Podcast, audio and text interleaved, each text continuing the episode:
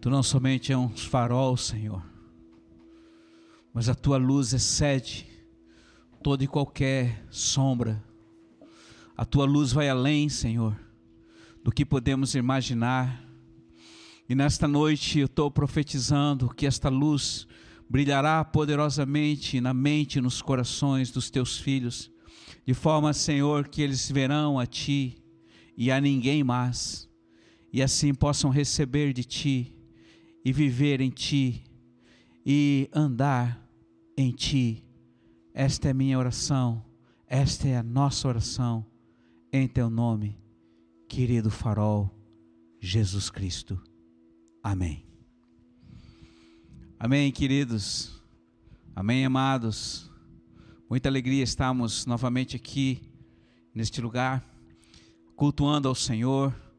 E eu profetizo que Ele está aí junto a você e quero, em nome de Jesus, dispersar, repreender toda a dispersão, todo espírito que possa é, tirar a sua atenção nesse momento e que você possa estar atento à palavra que não é minha, mas é do Senhor para a sua vida. Eu quero lembrar a respeito do maná. Lembrem do maná, que é a palavra diária que Deus dá através de pessoas, de livros, enfim, de circunstâncias, e que nesta noite o seu coração esteja leve e brando para se alimentar dele. Mas saiba que se você não ficar ligadinho aí na palavra da verdade, você vai perder porque ele é muito leve e é muito fácil de perder. Então fique comigo. Essa palavra é do Senhor para você. E eu quero abençoar e pedir então que você, por favor, é, abra em Jonas, no profeta Jonas. Ele está ali depois de Abdias. Bom, você talvez nunca tenha ouvido falar de Abdias ou Obadias, mas é chamado os profetas menores. Está ali no meio da Bíblia, mais ou menos. Procura aí que você acha, tá bom? Muito bem. O título de hoje é Me Jogaram do Navio. Complicado isso. Imagina você, você está em alto mar, no meio de uma tempestade, e alguém te joga lá. Mas eu vou te falar não a respeito propriamente da tempestade e nem de você ser jogado ao mar. Não, não é isto. Eu vou um pouco mais adiante. Porque Deus tem algo para você e eu queria que você ficasse ligado nisso, querido. Então, abra sua palavra em Jonas, a partir do capítulo 1, versículo 1, que diz assim: A palavra de Yahvé, a palavra do Senhor, foi dirigida a Jonas, filho de Amate, e disse: Levanta-te e vai para Nínive, a grande cidade, e anuncia contra ela a sua maldade, porque ela chegou até mim. E Jonas então se levantou prontamente e fugiu para Tarsis, para longe da face do Senhor. E ele desceu então a Jope, encontrou um navio que ia para Tarsis, pagou uma passagem, embarcou para ir com eles para Tarsis, para longe da face do Senhor. Mas o Senhor lançou sobre o mar um vento violento, e houve no mar uma grande tempestade, e o navio estava a ponto de naufragar. E os marinheiros então tiveram muito medo e começaram a gritar, cada um no seu e invocando o seu Deus, e lançaram ao mar a carga para aliviar o navio. Jonas, porém, havia descido para o porão do navio e estava deitando e dormindo profundamente. Então o comandante do navio aproximou dele e disse: Como é que tu podes dormir? Levanta-te Invoca o teu Deus. Talvez ele se lembre de nós e nós não venhamos a perecer nesse mar. E eles diziam uns aos outros: Vinde, lancemos sorte para saber por causa de quem nos acontece essa desgraça. Então, eles lançaram a sorte e a sorte caiu sobre Jonas. Então disseram a ele: Conta-nos, qual é a tua missão? Da onde vens? Qual a tua terra? E a que povo pertences? Então Jonas lhe disse: Eu sou hebreu. Eu amo e adoro ao Deus Yahvé, ao Deus do céu que fez o mar e a terra. Então os homens foram tomados de grande medo e disseram: Que é isto que fizeste? Pois os homens sabiam que ele fugia para longe da face de Deus, porque ele lhes tinha contado. Então os homens, é, os homens então disseram. Então ele falou para os homens, é, versículo 12: Tomem a mim e lancem no mar, e assim que vocês fizerem isso, o mar se acalmará em torno de vocês, porque eu sei que é por minha causa que essa grande tempestade se levantou contra vocês. E então os homens remaram para atingir a terra, mas não puderam, pois o mar cada vez ficava mais agitado e tempestuoso.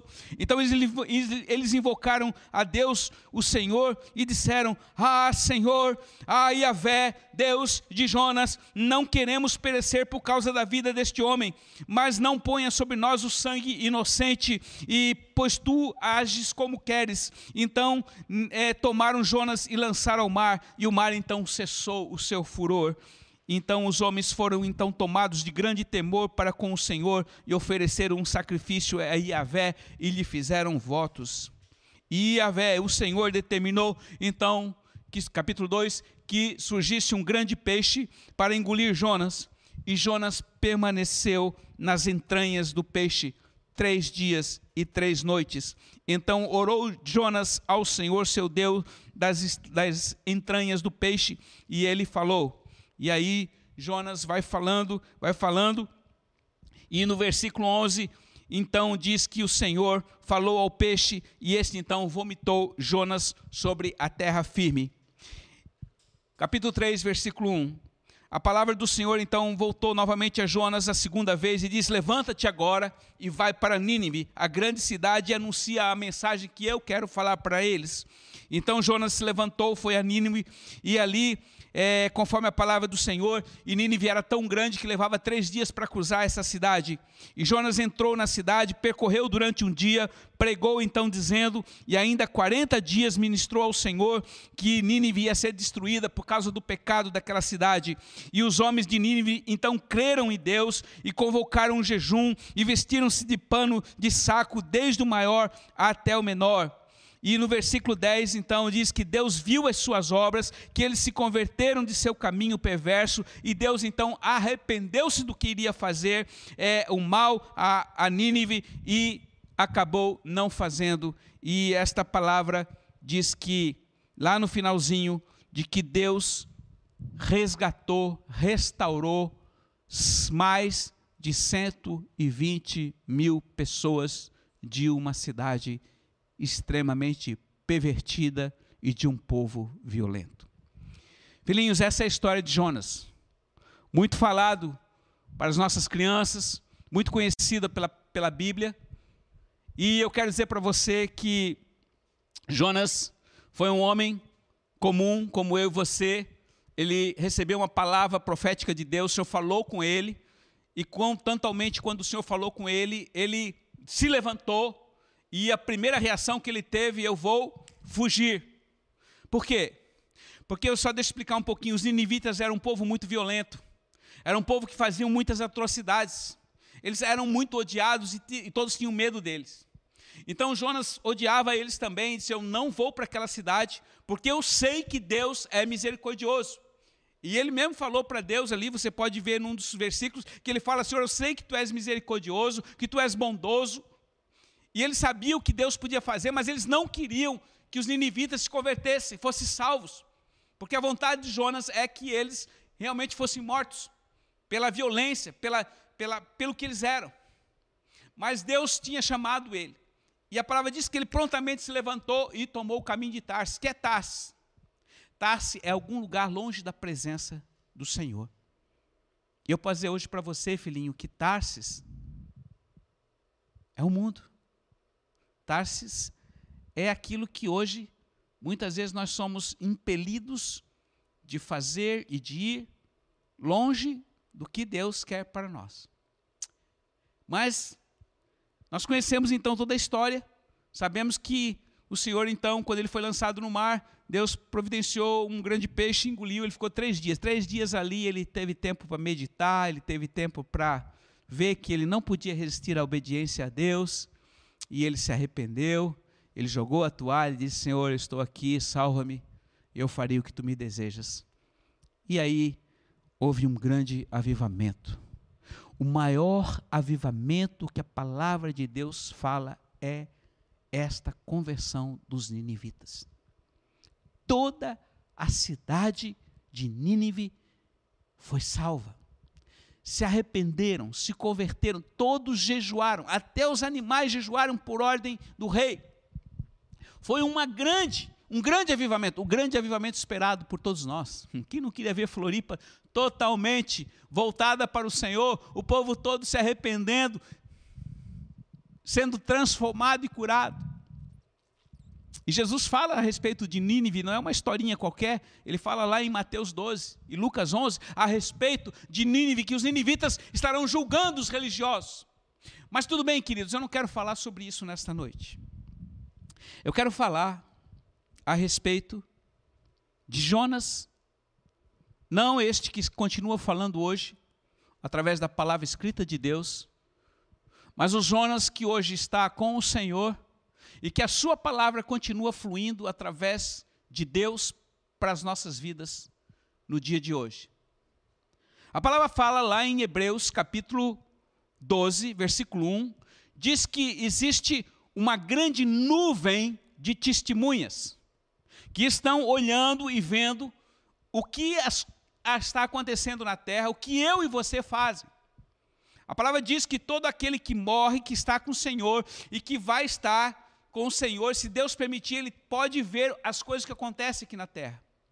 Por isso, existe uma grande nuvem de testemunhas, um estádio, que eu não sei o tamanho de, de, de, desse povo, dessa multidão, que está com o olho em nós, torcendo por nós, nós que estamos hoje nesta terra, para que o reino de Deus venha, se estabeleça a vontade e a glória do Senhor seja expandida sobre toda a terra. São os santos que já estão com o Senhor hoje são a grande nuvem de testemunha que também faz parte dos anjos, os conservos, aqueles que são designados para nos ajudar a herdar a, a salvação. Esses são os anjos do Senhor. Então, aqueles que já morreram estão com o Senhor, os anjos que estão com o Senhor, eles fazem parte da grande nuvem de testemunhas. E talvez hoje eu estou ministrando aqui, nesta sala, que praticamente tem algumas pessoas que estão ali no apoio, na, na, na sonoplastia, e algumas poucas, mas pode ser que há uma multidão aqui de testemunhas que nós, com os olhos naturais, nós não vemos. Mas muito bem, existe um profeta chamado Rick Joyner, e ele teve algumas experiências onde ele foi arrebatado até o céu e Deus mostrou para eles algumas coisas tremendas e grandiosas. E ele relata neste livro chamado A Batalha Final. Esse livro já está no mercado há mais de 20 anos, ele foi esgotado. É profético, é verdadeiro. E nós somos um povo que amamos o Senhor acima de tudo, nós não temos um segmento, nós não apenas nos, é, é, somos presos apenas a uma verdade, ou algumas verdades, mas nós somos presos e apegados a uma única verdade que é Jesus Cristo.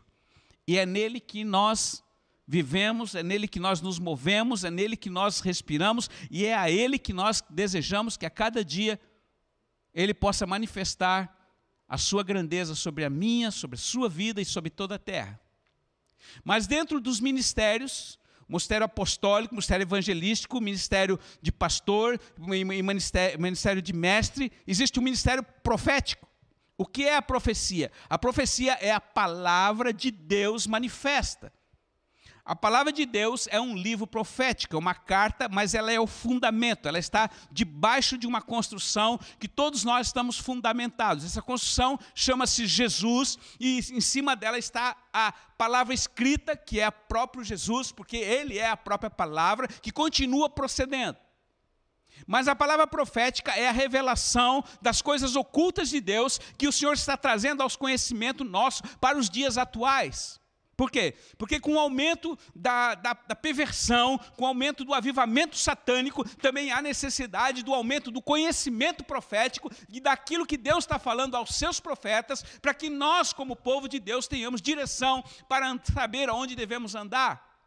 E isto é uma realidade que nós, como igreja, vivemos. E o nosso relacionamento com Deus, com toda a humildade, é um relacionamento muito próximo. Somos muito amigos de Deus. E eu falo isso que não é mérito nosso, é mérito de todo aquele que o busca de todo o coração, de todo o amor e de toda a paixão. Deuteronômio capítulo 6. Ouve Israel, o Senhor nosso Deus é o único. Vá para Ele, aproxima-te dele, busca Ele de todo o coração, de toda a alma e de todo o teu entendimento. Pois muito bem. Então, numa dessas, dessas revelações sobrenaturais de arrebatamento, o profeta Rick Joyner, ele teve um encontro no céu. E ele teve um encontro com quem? Com Jonas, o profeta. E se você quiser saber isso, procure adquirir. Talvez você encontre. É difícil. Mas as coisas difíceis, as coisas que são profundas, as coisas que não são fáceis, são as melhores e que trazem mais resultado. Por isso, Deus é um Deus que não escondeu as coisas de nós, mas ele escondeu para nós, ou seja, para aqueles que têm fome, aqueles que têm sede, aqueles que pedem, aqueles que buscam e aqueles que batem, insistem. E quando um grande explorador encontra uma joia rara, não tem preço. Então, veja o que ele fala. E numa das conversas pessoais, Jonas pergunta para Joyner: Você quer o Senhor? E ele disse: Certamente que eu quero. É claro que eu quero. Todos nós queremos. Então ele diz assim: Será verdade? Até agora você tem sido mais tolo do que eu fui. Você pode vir com ousadia até o trono de graça a qualquer tempo e por qualquer necessidade mas raramente vem. Só deixa eu fazer um adendo aqui. O trono de graça é o trono em que cada vez que você ora ao Senhor, você se apresenta ao trono de graça. Existe o trono de justiça, outro dia a gente pode falar aqui a respeito, mas o trono de graça, cada vez que você vai orar ao Senhor, você se chega ao trono de graça. Ele é de graça, Deus ouve e responde você. Não há nada e mérito nenhum, exceto isto: graça de Deus sobre o que você ora. Então ele diz: preste atenção, ansiar pela presença do Senhor não é o suficiente. Você tem que ir até Ele. Vou repetir. Ansiar pela presença do Senhor, ansiar pela presença do Senhor não é o suficiente. Você precisa ir até Ele. Se você chegar a Ele, Ele se chegará a você. Por que você não vai até Ele então?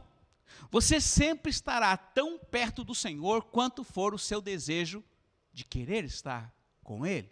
Presta atenção, você sempre está tão perto dele quanto você quer estar. Aí eu faço uma pergunta para você, filhinho. Você quer estar perto do Senhor? Sim, pastor, certamente. Até eu quero. Muito bem. Muitos chegam a conhecer e seguir os caminhos do Senhor, mas não vão até Ele. Nos tempos que vocês em breve entrarão, eles deixarão os caminhos do Senhor, porque não vieram até Ele. Você riu da minha loucura, que foi grande, mas a sua ainda é maior do que a minha. Entretanto, eu não rio da sua loucura, eu choro por você, diz Jonas. Por quê? Porque o seu Salvador chora, chora por você também. Ele intercede por você continuamente. Quando ele chora, todo o céu chora. Eu choro porque eu sei quão nécio é o povo de Deus está falando de mim e de você. Por você ser tal como eu, eu o conheço muito bem. Também do mesmo modo, eu, a igreja, tem fugido para Tarsis, desejando negociar com o mundo, até mesmo muito mais do que postar-se diante do glorioso trono do Senhor. E ao mesmo tempo, a espada do juiz de Deus está posta sobre a terra. E eu choro pela igreja, porque eu conheço você muito bem. E ele diz: Jonas continua prosseguindo: Grandes tempestades estão para cair sobre a terra. Eu dormia enquanto a tempestade veio sobre o navio que eu estava ao fugir do Senhor. E a igreja também hoje está dormindo. Eu era profeta de Deus, mas os pagãos é que tiveram que me despertar. Do mesmo modo acontece com a igreja hoje. Os pagãos têm mais discernimento do que a igreja nesta hora. Eles sabem quando a igreja está no caminho errado e estão sacudindo a igreja, tentando acordar os cristãos para que vocês invoquem o seu Deus. Em breve os líderes do mundo os lançarão ao mar, da mesma forma como fizeram comigo naquele navio, disse Jonas. É, eles não permitirão que vocês prossigam no modo como vocês estão indo. Esta é a graça de Deus para com vocês. O Senhor então vai discipliná-los com uma grande besta que se emergirá do mar e os engolirá por algum tempo, mas depois vocês serão vomitados e então vocês pregarão a mensagem do Senhor como foi comigo. E aí o Joyner pergunta, mas não tem outro jeito? E ele diz: tem sim. Embora isso tenha acontecido está acontecendo, alguns já estão na barriga da besta. Outros estão prestes a serem lançados ao mar, e outros ainda estão dormindo, mas quase todos já tomaram um navio que ia para uma direção, uma direção errada, querendo negociar com o mundo. Não são poucas igrejas, filhinhos, que hoje estão tentando negociar com o mundo. Então ele continua falando: entretanto, você pode julgar a si mesmos. Você pode julgar a si mesmo. E o Senhor então não terá que julgá-los. Se vocês despertarem se arrependerem e forem pelo caminho pelo qual o Senhor os enviou, enviou, vocês não terão mais que ser engolidos por essa besta. E essa besta é a besta de capítulo 13 de Apocalipse. Como você pode ler nesse capítulo, foi dado a essa besta que pelejasse contra os santos e os venceste. E isto é, acontecerá com todos os que não se arrependeram. Mas saiba que os que foram vencidos por esta primeira besta serão vomitados por ele antes que a besta seguinte apresente-se, aquela que emergirá do mar. E mesmo assim, será muito mais fácil vocês se arrependerem. É bem melhor do que ser engolido por essa besta. E Jonas continuou. Assim como a história de Ló. Você conhece a história de Ló? Você sabe o que aconteceu com Ló. É uma advertência. Aqueles que se entregam à perversão, a minha história é uma advertência à igreja, como profeta do Senhor a igreja está fugindo da presença do Senhor, ela está fugindo, indo para trás de toda atividade, em vez de estar buscando a presença do Senhor. Você até mesmo pode chamar a atividade que você exerce de ministério, mas na verdade é uma fuga da presença do Senhor. Como eu disse, a igreja está fugindo para Tarse, de forma a poder negociar com o mundo, indo em busca de tesouros do mar, ao passo que os tesouros muito maiores estão nos céus. Os tesouros do céu são poucos que o buscam. Vou repetir: os tesouros do céu são poucos que os buscam. O pecado de querer negociar com o mundo tem enredado a igreja do mesmo modo como eu fiquei todo enredado na barriga da besta com ervas daninhas que envolviam a minha cabeça de Jonas. Essas ervas daninhas são os cuidados deste mundo, tem se envolvido em torno da mente da igreja. Levou três dias para que eu voltasse, pudesse voltar para o Senhor, porque eu estava muito enredado. Para os cristãos hoje está sendo necessário um tempo bem maior. A mente deles está tão enredada com as coisas do mundo que até chegaram às profundezas tais que muitos deles não têm esperança alguma de se libertarem. Vocês têm de se voltar para o Senhor em vez de se afastarem dele. Ele pode desfazer qualquer confusão e ele pode fazê-los voltar tirando das maiores profundezas. Não fujam da presença do Senhor. Corram para Ele. Não fuja da presença do Senhor, filho. Corra para Ele. Sabe, na última, na última reunião que tivemos aqui, como é costume, terminamos de aqui o culto, fomos orar e Deus trouxe uma palavra. E o Senhor falava que nesses tempos difíceis corram para os montes. Mas como diz o salmista, não é nos montes que está a salvação. Está naquele que está acima dos montes. Existe algo mais mais profundo, algo mais terno, algo mais valioso do que simplesmente fazer parte do monte. Quando eu falo de monte, eu estou falando da igreja é estar com Ele. E nesta manhã, enquanto eu tomava café com ele, e eu estava meditando sobre esta palavra, e lendo essa palavra profética, eu não leio, eu medito várias vezes, porque eu sei que ela é tão quente, tão atual para os dias atuais. E ele falava comigo, filho, agora para, para de ler, para de fazer o que você está fazendo, vem, vem estar comigo. E eu fui estar com ele. Eu não sei quanto tempo eu fiquei com ele, não foi muito. Mas eu lembro que quando eu desci, a minha Lu estava esperando para tomar café, ela disse: Cara, você está acabado, o que aconteceu? eu estava com ele. E o que ele falou comigo hoje, eu não vou falar para você. Mas valeu o dia. E está valendo.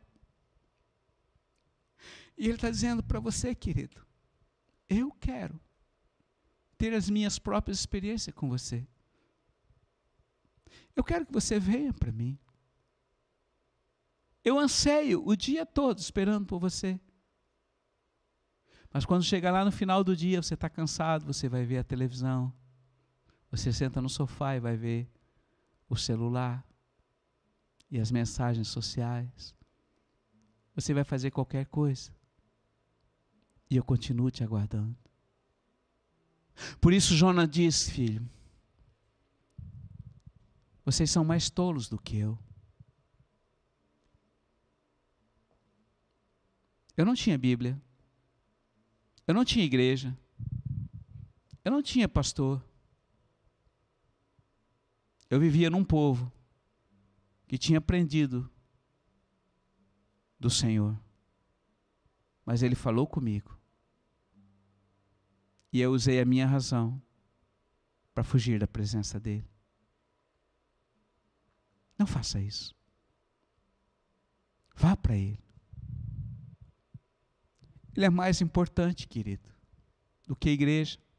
Eu sei que talvez você goste de estar na sua igreja, porque ela é legal, seus filhos se sentem bem, eles cantam aqui, eles fazem apresentação, porque o pastor é legal, ele ama as ovelhas, porque porque é muito legal, as pessoas me ouvem, eu, é um ambiente gostoso, é um ambiente familiar, não existe perversão, não existe coisas deste mundo, é bom, mas não é isso que vai segurar você, filhinho. Deixe-me dizer algo. Deixe-me dizer algo para você. Se o seu amor pelo Senhor nesses dias não aumentar, a cada dia você não vai suportar o que está vindo. Vou repetir: se o amor seu pelo Senhor não aumentar a cada dia, você não vai suportar o que está vindo. Então há necessidade de você ir e estar na presença, busca Ele, vá para o altar da sua casa, busca Ele, diz: Senhor, eu estou aqui, eu quero aqui, Senhor, e te peço, aumenta meu amor, meu temor, meu relacionamento, eu quero ser o teu melhor amigo, Senhor. Sabe, ele está procurando, ele está à procura de amigos. João capítulo 4 diz que o Pai, o Pai está à procura de verdadeiros adoradores, e o Pai está à procura de verdadeiros amigos. Ele tem uma multidão de filhos, mas quantos se voltam? Todos os filhos são abençoados, eu abençoo porque eu os amo, mas quantos têm vindo para mim?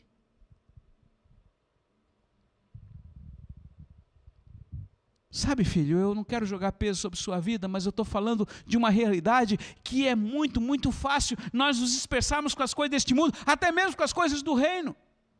Ah, estou trabalhando para o Senhor, agora eu não posso estar com o Senhor. Senhor, estou fazendo, preparando a administração, não posso estar contigo. Eu estou evangelizando, não posso estar contigo. Eu estou ajudando um pobre, eu estou fazendo alguma coisa. Eu estou dirigindo, Senhor, eu não posso, não tive tempo para estar contigo. E aí eu falei para vocês na terça-feira que nada estava dando certo. As coisas mais simples que eu tentava fazer não dava certo, não dava certo. Até que eu tive que parar e o Senhor falou, filhinho, não adianta. Se você não orar antes, se você não me colocar, não me envolver nesse seu negócio aí, nada vai dar certo. Por quê? Porque sem mim você nada pode fazer. E eu joguei a toalha, por quê? Porque eu sei fazer algumas coisas. O Senhor me capacitou. Para mim é fácil consertar determinadas coisas, mas quando você começa a fazer e não dá certo, você começa a ficar nervoso. Por quê? E esses são tempos em que você não pode mais agir por você mesmo. Esses são tempos que você tem que agir através dele, por ele e nele. Então, filhos, eu quero dizer para você: hoje Deus está disponibilizando essa palavra, o culto na sua casa, se você for sábio, se você tiver entendimento, se você tiver temor ao Senhor e você valorizar e não for indiferente ao que Ele está fazendo, porque ele, nós temos orado todos os dias, cada casa uma igreja, cada família um, um, um hospedeiro do Espírito Santo. Então Deus começou a fazer, Deus começou a agir, Deus tirou os cultos presenciais para levar a presença dele dentro da sua casa, através do culto, e não somente aqui do, do, da nação dos montes, mas muitos hoje estão cultuando, e você tem a oportunidade de pegar o celular e cultuar o Senhor ali e receber da presença, que é excelentemente bom, que alimenta o teu espírito, que fortalece, que te dá uma vitamina sobrenatural para você ficar forte, mas, além disso, você deve pegar a cereja do bolo, porque a melhor parte é a sobremesa. Eu amo doces. Eu gosto de sorvete, sou apaixonado por sorvete. Gosto de, do biscoitinho de limão Isabela. Para mim, é excelente. É um maná diário. É meu, só eu. Muita gente não gosta. O meu João, meu netinho, gosta também. E a Bebequinha também, a minha amiguinha. Não posso falar isso. Mas, veja bem. Filho, o melhor o mais saboroso. Fica para o final. O melhor vinho é depois da festa. E Deus tem preparado o melhor. E o melhor está nele. Por isso eu vou volto a falar a palavra de Jonas. Não deixe você ser engolido por um grande peixe, não queira ser engolido por uma grande besta, não queira ser você derrotado por Satanás e seus demônios, para você ter que ficar três dias na barriga de um peixe, passando o inferno, para se arrepender e obedecer ao Senhor. Não! Julgue a si mesmo, diz o Senhor, arrependa-se, venha para a minha presença e eu farei coisas que você não imagina. E posso falar para você, não é para você, nem para tua glória, nem para você ser aplaudido pelos homens, e nem para você dizer que palavra, que bênção de homem, que unção, que graça, presença, nada disso, não. É para que ele cresça e eu e você diminuamos, porque a glória sempre será dele. Nós estamos aqui hoje para sermos cooperadores dele naquilo que ele deseja realizar sobre a terra, e o anseio dele que a terra se encha da sua glória, com o fogo da sua glória. Ele é o farol, tem que brilhar, brilhar na minha vida, brilhar na sua vida, expressar através de ações, pensamentos, palavras. Oh! Porque ele disse: se você anda na minha presença, tudo que você vai ver é glória. Mas se você está longe da minha presença, tudo que você vai ver é o caos. Por isso hoje você anda deprimido, por isso hoje você anda triste, por isso você anda estressado e preocupado com o dia de amanhã. Por quê? Porque você não anda na presença. Você tem apenas momentos na presença, mas ele diz que agora, nesses dias de aflição, nesses dias em que estão endurecendo, nesse dia que há retenção de recursos, é o momento de você vir à presença. E quando você estiver na presença, papai derrama sobre você o óleo de alegria, o óleo de refrigério e traz paz ao seu coração. Oh! Você não vai precisar ter a noite ficar se rolando na cama de um lado para o outro sem poder dormir, porque você não pode pagar a conta de amanhã ou porque você está sendo processado. Não, não, não. Ele é o teu pai, ele é o teu pai, ele te ama, ele deu o que tinha de mais precioso, não te nega nada e continua te amando, porque se ele salvou os ninivitas que eram perversos, que jogavam as criancinhas para cima e aparavam na lança, e Deus os perdoou e os amou, ele fará coisas maiores por você. Tudo que ele te pede é: vem, filho, vem, ainda há tempo. Vem, vem. Não venha para a igreja, seja a igreja, mas viva, venha, tira um tempo do teu dia e busca a minha presença, bebe da água, a água que sai do altar da sua casa. Por isso, se você não tiver altar na sua casa, fale conosco, nós ajudamos você como levantar um altar, um altar físico, mas também um altar espiritual que expressa a presença. Oh! Então, querido, eu só quero uma coisa nessa noite: que essa flecha atinja o seu coração, que essa palavra atinja o centro do seu coração e tudo o que se resume do que eu estou falando aqui é: busque a presença. Tira o teu tempo com a presença, Mateus 6,6. O teu pai que te vê em secreto, em secreto, em segredo. O teu pai que te vê, não que te ouve de muito falar, não, que te vê em segredo, ele te recompensará. E tudo que você pode fazer é chegar diante do pai e dizer: Pai, estou aqui.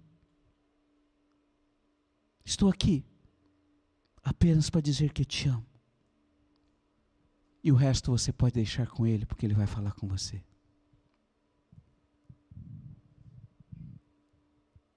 Domingo, querido. Domingo nós vamos poder sentar à mesa com o Pai. Nós vamos poder cear com Ele. Tomar o vinho, comer o pão. Eu vou ministrar sobre isso e você vai ouvir a revelação do que é sentar à mesa com o Pai. Por isso eu já convido você, compre o vinho, compre o pão e se prepare para sentar domingo à mesa. A mesa é lugar de intimidade. A mesa é lugar de comunhão. A mesa é lugar de alegria. Então, amado, venha para a mesa com Ele. Feche os teus olhos neste momento. Eu quero orar com você. Eu quero abençoar, eu quero profetizar sobre você. Que você tem uma fome, uma fome de leão pela presença. Vou repetir: não basta a presença. Não basta você querer a presença.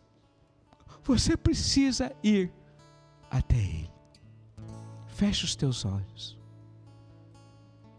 Pai, Pai Santo, diante da tua presença, eu dobro meus joelhos para te suplicar, Pai Santo, que os teus filhos sejam consumidos por uma fome e um desejo intenso de buscar a tua presença. Deus, que a partir desta noite não se passe um dia sequer que um deles não se chegue, pelo menos alguns minutos do dia em tua presença, para ter um encontro pessoal contigo. Tu queres falar com cada um deles. Tu queres te relacionar, Pai. E eu peço isso por amor ao teu santo nome e peço por amor a ti mesmo. Que seja uma realidade em todo aquele que me vê nesse momento. Pai, esta é a minha oração, este é o meu clamor e esta é a minha súplica. Que todos te busquem e não abram mão de estar contigo a sós. E se você que me ouve nesta noite, mas que ainda não tem a presença de Jesus em seu coração, e você deseja ter essas experiências sobrenaturais que Deus tem, e que Ele prometeu para todos que o buscam, faça essa oração comigo, coloque a mão no seu coração e diga: Senhor Jesus, eu creio, eu creio em Ti, eu creio na Tua morte, eu creio na Tua ressurreição, e neste momento, eu confesso e reconheço que eu tenho pecado contra ti. Há muitos erros em minha vida. E eu estou cansado. Eu estou oprimido. Eu sinto muito peso. Mas nesse momento, eu abro meu coração para te receber como meu Salvador e te confessar como meu Senhor. Vem, Jesus, e toma o teu lugar permanente em minha vida. Assim eu oro em teu nome. Amém. Amém, queridos. Que a presença do Pai, querido, amoroso, apaixonado, esteja com você e permaneça com você nesta noite e dê uma noite de paz e de descanso que você durma com Ele, que você abrace aquele travesseiro como se estivesse abraçando Ele, que você sonhe com Ele, e amanhã, quando levantar, lembre-se, a graça dele já foi renovada para com você, e você possa levantar disposto e alegre. Mas lembre-se, não esqueça de colocar a armadura do Senhor e ungir com óleo e o azeite de Deus para ser guardado e protegido de todo dia. E tenha uma excelente noite com Ele. Ele te abençoe. Um grande beijo.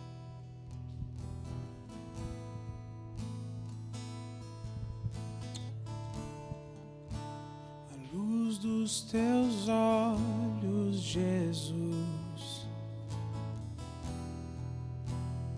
Desejo ver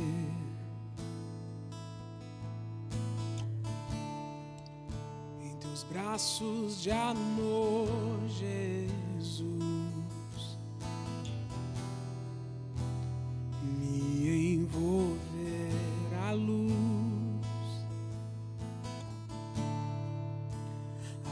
Luz dos teus olhos, Jesus. Desejo ver em teus braços de amor, Jesus.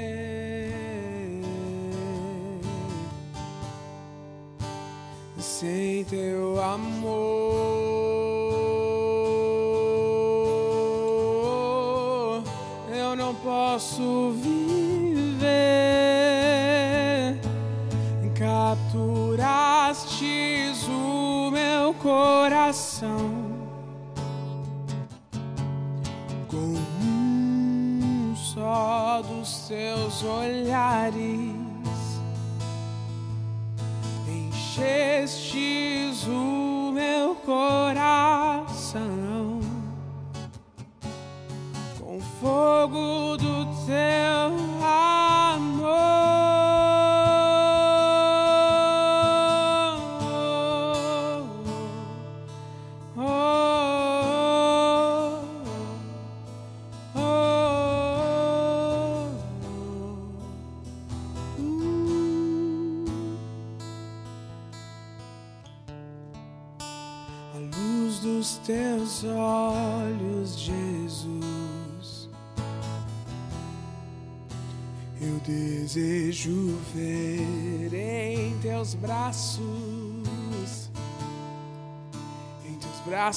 de amor, Jesus. Me envolver sem teu amor sem teu amor.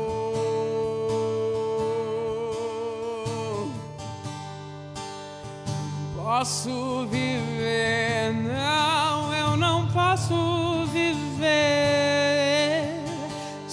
teu amor.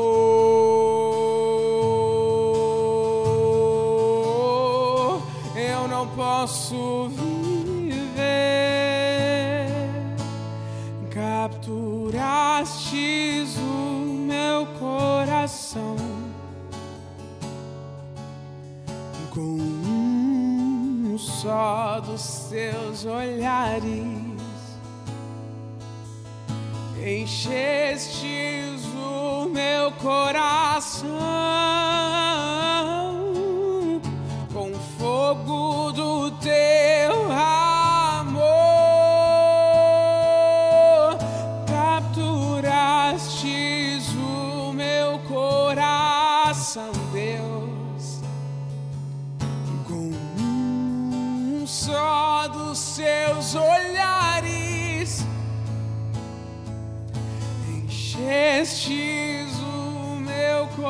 coração com o fogo do teu amor.